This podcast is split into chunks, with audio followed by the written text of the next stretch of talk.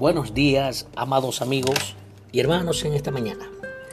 En su espacio Esperanza para el Alma, había ganado todas las competencias que se le habían presentado. Él era el campeón, con un cuerpo atlético, muy escurridizo, muy hábil, y tenía por encima otra competencia más en unos días se iba a dar. Él calculó todo lo que, lo que tiene en mente un atleta ganador y vio en su futura competencia muy fácil ganarla y se descuidó y en unos días dejó de entrenar.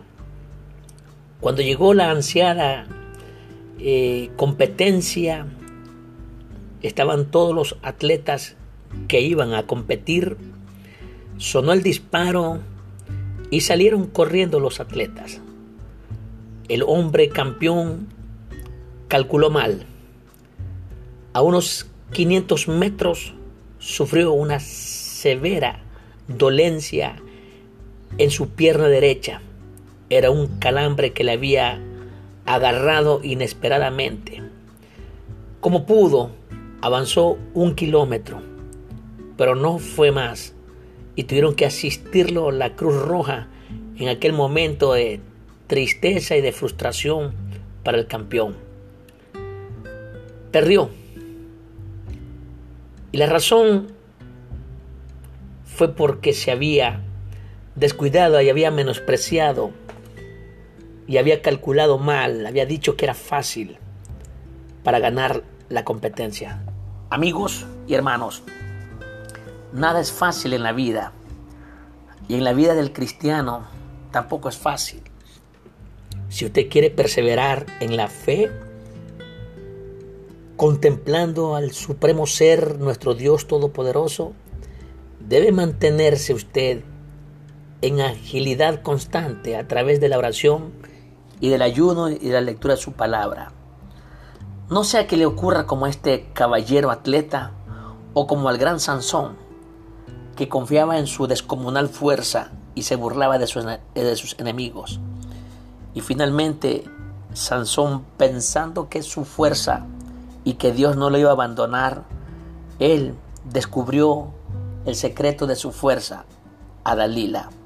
Amigos, que usted no se descuide de su trabajo, que usted sea diligente en su trabajo, que usted no se descuide de su hogar, que usted sea diligente en su hogar con sus hijos y su esposa o esposo.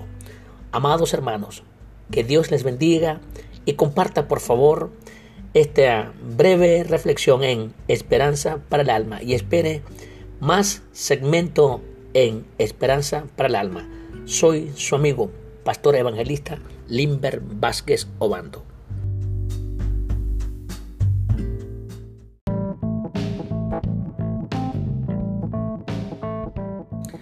Buenas tardes, que Dios les bendiga amigos y hermanos en la fe.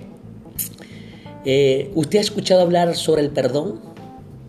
¿Qué efecto ha producido el perdón en las personas que han recibido ofensas? y las personas que han ofendido. ¿Sabe usted qué efectos positivos trae el perdón? Pues cuando usted perdona, usted deja de ser sufrido y amargado. Y usted se le va a notar su semblante que cambia. Cuando las personas se perdonan de corazón, en este caso, un matrimonio que ha tenido problemas por la falta del perdón, sea de ella o de él, cuando ella o él deciden perdonar de corazón, empiezan a sanarse las heridas y los recuerdos del pasado tan dolorosos empiezan a borrarse. El perdón a través de los años ha traído satisfacción al alma del hombre y de la mujer. Amigo, amiga, atrévase a perdonar y experimente ese cambio que produce el perdonar. La Biblia nos enseña en el libro de Isaías, en el capítulo 1, versos 18 y 19, dice así, Venid luego, dice Jehová, y estemos a cuenta. Si vuestros pecados fueren como la grana, como la nieve serán emblanquecidos. Si fueren rojos como el carmesí, vendrán a ser como blanca lana. Si quisiereis y oyereis, comeréis el bien de la tierra. Amado amigo, el perdón trae sanidad. Experimentelo. Perdone a las personas que le han ofendido. Amada amiga, el perdón trae satisfacciones.